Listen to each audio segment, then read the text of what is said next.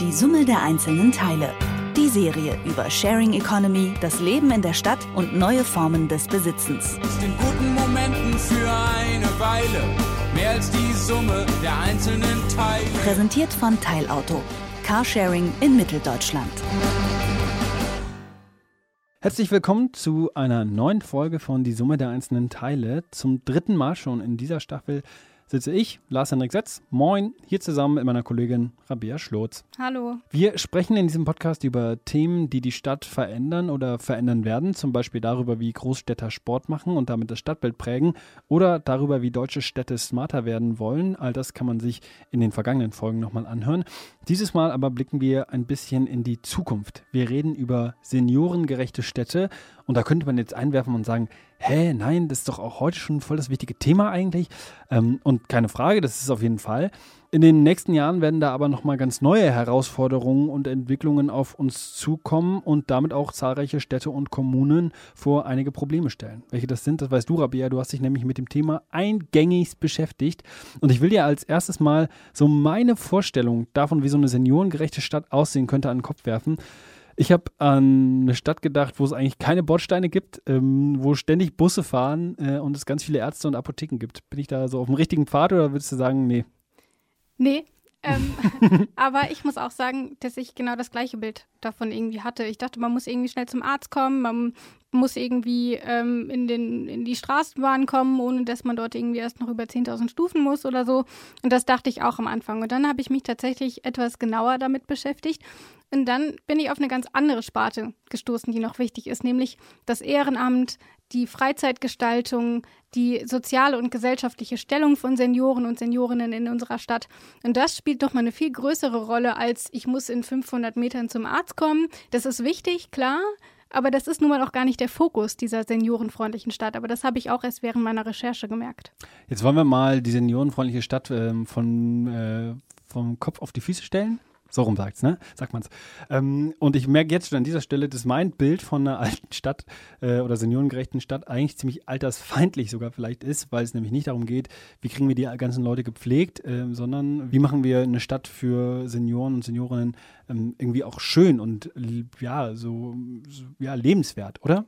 Absolut. Und ähm, um genau mich mit dieser Frage zu beschäftigen, bin ich nach Hamburg gefahren. Ich war bei der Körber Stiftung zu Gast, denn dort gab es am 15. November ein Symposium, bei dem ganz, ganz viele Vertreter aus den deutschen Städten auch ähm, dort waren.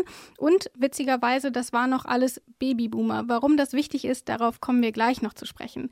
Und auf diesem Symposium habe ich einen Vortrag gehört von Barbara Wackernagel-Jakobs.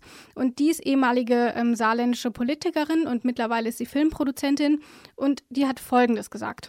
Wenn wir es nicht schaffen, die Altersbilder, diese Stereotypen strategisch mal anzugehen, wird sich nichts ändern. Und da habe ich tatsächlich erst gemerkt, dass es furchtbar wichtig ist, wie wir an solche Städte denken, an seniorenfreundliche Städte und was wir uns darunter vorstellen. Denn das ist natürlich ganz, ganz prägend auch dafür, wie wir sie dann gestalten wollen. Und deswegen war das nochmal ein ganz, ganz interessanter Vortrag, den ich dort hören konnte. Warum ist das denn ein Zukunftsthema? Also hier im Podcast geht es ja um Stadtentwicklung, um Zukunftstrends. Warum gehört das Thema seniorenfreundliche Städte hier hin, wenn das eigentlich ein brandaktuelles Thema ist? Ich habe es ja eben schon ganz kurz angesprochen. Das Stichwort sind die Babyboomer. Denn die Generation, also eigentlich unsere Elterngeneration, die Leute, die in den 50er, 60er Jahren geboren sind, die gehen alle ab 2025 nach und nach in Rente. Und das ist eine unglaublich große Zahl. Allein im Jahr 64 sind 1,36 Millionen Babys geboren. Und wenn die jetzt das alle in Rente gehen, gehen, Menge Rentner. das sind eine ganze Menge Rentner, die da jetzt auf uns zukommen. Und jeder kennt ja diese demografische Säule, die oben immer breiter wird und unten immer Oben kleiner. sind die, sind die Rentner Genau. und Rentnerinnen und unten sind die Leute, die in den Arbeitsmarkt nachkommen. Genau, die Jungen. Und da sieht man natürlich, dass die Zahl der ähm, Älteren immer weiter wächst. Es werden immer mehr. Und das ist dann natürlich auch was, was man in den Städten und den auch kleineren Kommunen merkt. Und das ist natürlich auch ein Thema, was wir jetzt aufgreifen müssen, damit es dann, wenn es soweit ist, nicht zu spät ist und wir dann eben schon die seniorenfreundliche Stadt haben, die wir für dieses Ausmaß einfach benötigen. Also nicht, dass das heute nicht wichtig wäre, aber dadurch, dass die Gesellschaft eben immer älter wird, spielt das eben einfach nochmal eine größere Rolle in der Zukunft. Jetzt haben wir schon darüber gesprochen, es geht darum, die Städte lebenswert zu machen äh, für die kommenden Generationen der Rentner, also für die Babyboomer. Was sind denn da so für Ansätze? Also was ist denn das Entscheidende, ähm, was man machen kann, um dieser Generation die Städte irgendwie so angenehm wie möglich zu machen in Zukunft? Ganz, ganz wichtig ist, dass wir diese Gruppe von Senioren und Seniorinnen in unsere Gesellschaft integrieren, dass wir ihnen Angebote schaffen, wie sie sich auch, ähm, wie sie ihr Leben gestalten können, wie sie sich einbringen können, wie sie ihr Quartier, vielleicht ihre Umgebung, ihre Stadt auch selber prägen können. Und ich habe mich in Hamburg auf dem Symposium mit Kerstin Motzer unterhalten. Die ist Seniorenbeauftragte aus Leipzig. Und äh, da bin ich extra nach Hamburg. Einmal von Leipzig nach Hamburg gefahren, um da die Leipzigerin zu treffen. Genau, das ist richtig. Aber es war furchtbar interessant, was sie gesagt hat. Das hat sie mir konkret erzählt. Das bedeutet, Seniorinnen und Senioren finden in ihrer Stadt Ansprechpartnerinnen und Ansprechpartner. Es gibt äh, verschiedene Angebote, die also Rahmenbedingungen, wo also Personen hingehen können, also um zum Beispiel Einsamkeit zu vermeiden, um sich einzubringen, aber auch um ihren Unterstützungsbedarf zu erhalten. Also es kann die Kommune natürlich auch an Träger verlagern, Beratungsangebote beispielsweise, die wohnortnah sind, die ähm, quartiersbezogen sind und agieren. Ich denke, das ist ganz wichtig, dass die Wege für die älteren Menschen nicht so weit werden. Also das verstehe ich unter Seniorenfreundlichkeit in Kommunen. Da sieht man eben, dass es eben nicht nur um die Arztpraxis in der äh, Nähe geht oder darum, dass ich durch meine Wohnung mit dem Rollator komme, sondern dass ich eben als Teil der Gesellschaft wahrgenommen werde. Jetzt haben wir ähm, eine Gesellschaft, die immer älter wird das Durchschnittsalter oder das, die Durchschnittslebenserwartung, die steigt permanent. Und wir haben aber auch eine Gesellschaft, die fitter ist als vorher. Spielt das in dem Konzept der seniorenfreundlichen Stadt auch irgendwie eine Rolle? Ja, total. Also wenn wir uns gerade noch mal die Babyboomer angucken, die sind fit, die sind wohlhabend, die sind ähm, politisch engagiert. Fast 50 Prozent der 50 bis 64-Jährigen waren im Jahre 2014 ehrenamtlich aktiv. Und das ist natürlich eine Zahl, die wahrscheinlich noch weiter steigen wird, wenn wir schauen, dass dann die Erwerbsarbeit wegfällt und man viel mehr Zeit wieder zur Verfügung hat. Und das ist natürlich ein Potenzial, das die Städte unbedingt abgreifen sollten, aber eben auch wollen. Das Einzige, was da aktuell eben noch zu Problemen führt, ist eben, dass man versuchen muss, die Senioren oder die künftigen Senioren in dem Fall auch an die Kommune zu binden. Und Kerstin Motzer erklärt das Ganze so. Also würde ich jetzt angesprochen, ich bin jetzt 56 Jahre, was würde mich äh, bewegen, in, in, eine solche Einrichtung zu gehen? Und dann sage ich, es ist das Angebot. Also sie sollten halt ähm, attraktiver werden, weniger Hausbacken, also äh, neue Methoden müsste man ausprobieren. Was machen die ganzen aktiven Rentner in der Zukunft? Also wenn wir sagen, die engagieren sich, womit? Also zum Beispiel, dass es ähm, neue Sportangebote gibt, dass es aber eben zum Beispiel auch ähm, Arbeitsgruppen gibt, wo generationenübergreifend gearbeitet wird. Also der ähm, Senior hilft vielleicht dem Jüngeren, ähm, was seine Arbeit angeht, weil er einfach mehr Erfahrung hat. Und die Jüngeren ähm, erklären dann unserer Elterngeneration nochmal Facebook oder sowas. Also auch dort, dass es eben nochmal ähm, zusammengearbeitet wird. Aber wichtig ist eben auch zum Beispiel, dass ähm, politisches Engagement gibt, dass eben die Älteren sich auch tatsächlich einbringen können, dass sie eine Stimme haben und auch sagen können, was sie in ihrem Quartier wollen, wie sie ihre Stadt gestalten wollen. Jetzt gibt es für jedes Problem auch ein gutes Beispiel, das vorangeht. Und das Beispiel in diesem Fall ist die nordirische Regionalhauptstadt Belfast. Ähm, die hat ein ziemlich gutes Konzept und gilt als zertifizierte Age-Friendly City. Was machen die denn anders? Ähm, Belfast ist ein sehr schönes Beispiel, denn zum einen kurz zur Einordnung, Belfast hat ungefähr 300.000 Einwohner, ist also so groß wie Mannheim oder Wiesbaden und, und das ist ganz nett, die sind uns im Grunde zehn Jahre voraus. Die hatten diesen Babyboom, also die geburtenstarken Jahrgänge Ende der 40er Jahre, also kurz nach Kriegsende. Und damit und, echt 10 bis 20 Jahre, bevor äh, das hier in Deutschland passiert ist. Genau, und mhm. deswegen haben die schon einige Erfahrungen, die uns hier noch fehlen.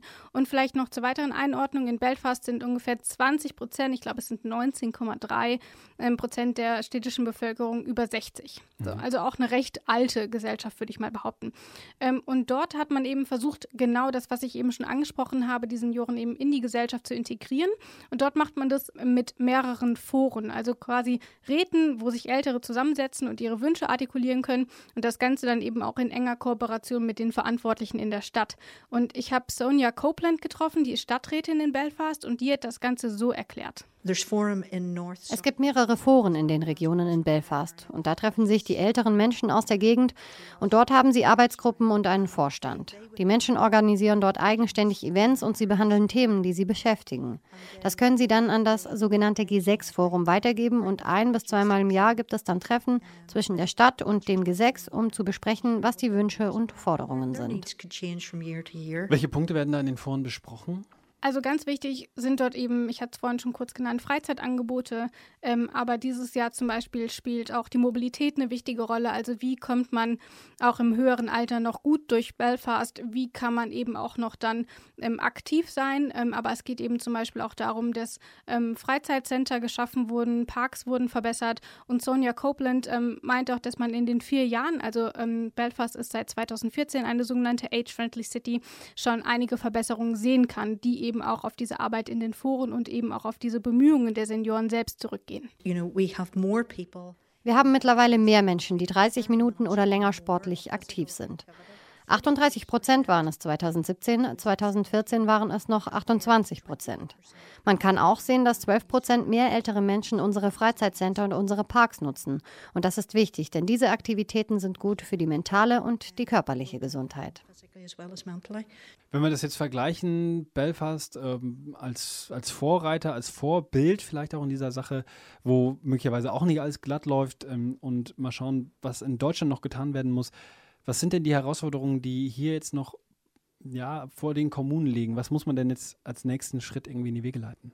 Also ich würde da, glaube ich, zwei Punkte nennen. Also zum einen die Wohnsituation. Ähm, und zum Zweiten die Isolation im Alter. Ich möchte kurz auf die erste eingehen. Also bei der Wohnsituation muss man sich vorstellen, die künftigen Rentner, die waren alle recht wohlhabend, die hatten vielleicht ein Eigentumshaus oder eine eigene Wohnung. Und die werden jetzt frei so langsam. Also gerade wenn man alt ist, dann muss man vielleicht nicht mehr ähm, auf seinem 150 Quadratmetern im eigenen Haus wohnen, wo Treppen sind, wo vielleicht auch viel zu putzen ist, viel Arbeit anfällt. Und deswegen wollen eben viele Senioren und Seniorinnen ähm, in kleinere Wohnungen ziehen. So. Und da könnte man ja erstmal meinen, das ist eigentlich total gut, weil diese Häuser frei werden. Das Ganze führt aber zu zwei Problemen. Zum einen gibt es noch mehr Rivalität auf dem eh schon ähm, sehr begrenzten Wohnungsmarkt. Und zum anderen sind diese Häuser häufig 30, 40 Jahre alt, die müssten renoviert werden. Die liegen häufig in den Speckgürteln der großen Städte. Das also heißt, da, wo sie, keiner hin will. Genau, sie sind halt häufig mhm. dort, wo gerade junge Familien nicht mehr hinwollen, weil sich schlicht die Anforderungen an Wohnraum verändert haben. Und deswegen ist es dort natürlich die Aufgabe der Kommunen, zum einen mit diesen ähm, Menschen in Kontakt zu treten, zu schauen, wo wollt ihr wohnen? Also das heißt, es muss ähm, neuer Wohnraum geschaffen werden, der eben auch seniorenfreundlich ist, eben zum Beispiel im Erdgeschoss oder mit Aufzug oder eben, dass die Badewanne auch gut einsteigbar ist, auch im Alter. Solche Dinge. Und die zweite Sache ist dann natürlich auch, dass man guckt, was macht man mit den Häusern, die dann leer stehen, um eben langfristigen Leerraum ähm, zu vermeiden und dann eben auch einen Wertverfall in Kauf zu nehmen. Das sollte man natürlich nicht machen. Und das ist der eine Ansatz, der dort verfolgt werden muss. Und ich habe es eben schon gesagt, Punkt zwei ist die Isolation im Alter. Ich weiß nicht, bist du weit von deinen Eltern weggezogen? Jo, auf jeden Fall. Meine Eltern wohnen in NRW und ich wohne in Sachsen. Das sind einmal 500 Kilometer quer durch Deutschland. Bei mir das Gleiche. Ich komme ursprünglich aus der Pfalz und wohne jetzt hier in Leipzig. Und das ist eben kein Einzelfall. Also die Familien leben heute viel weiter voneinander entfernt, durch Deutschland verteilt, aber teilweise auch auf dem ganzen Globus. Und deswegen muss man natürlich gucken, dass die Leute nicht vereinsamen, wenn die Kinder ausgezogen sind, wenn vielleicht der Ehe- oder Lebenspartner stirbt, dass man diese Leute nochmal aufnimmt, dass man sie integriert, dass man ihnen eine neue Aufgabe gibt und ihnen auch zeigt, dass sie wertiges Mitglied der Gesellschaft sind. Jetzt haben wir ziemlich viel über die seniorenfreundliche Stadt der Zukunft gesprochen gesprochen und ich nehme für mich mit, ähm, ich muss mein Bild von Senioren ändern und es geht nicht nur darum, wie wir äh, Oma und Opa pflegen, sondern wie wir die Stadt lebenswert machen und wie wir dafür sorgen, dass vielleicht auch alle ein bisschen besser zusammenleben. Genau. Ja, das nehme ich auf jeden Fall mit ähm, und bin ganz gespannt, was da passiert. Rabia, vielen Dank äh, für die Erleuchtung. Und bevor dieser Podcast vorbei ist, haben wir noch eine kleine Notiz in eigener Sache. Im Dezember gibt es eine kleine Weihnachtspause hier bei die Summe der einzelnen Teile. Dann sind wir aber im Januar wieder da mit einem neuen Thema und dann reden wir über autofreie Städte. Denn ich glaube, man kennt es mittlerweile, es gibt in immer mehr Städten Fahrverbote für alte Diesel. Man steht immer im Stau, es ist laut, es ist schlechte Luft und es geht doch sicherlich auch anders. Und wie das genau funktioniert, ähm, das erfahren wir dann nämlich im Januar. Ich werde eine autofreie Stadt besuchen und ähm, hoffentlich sehr viel mitnehmen. Darauf bin ich auf jeden Fall sehr gespannt. Und wenn Sie das auch interessiert und Sie die Folge auf keinen Fall verpassen wollen, dann einfach den Podcast abonnieren auf Detektor FM oder überall da, wo es Podcasts gibt, also Spotify, Deezer, Apple Podcast, Google Podcast oder den Podcatcher Ihrer Wahl. Mein Name ist Lars Setz. Ich sage ciao, bis dahin. Tschüss, Rabea. Tschüss. Die Summe der einzelnen Teile.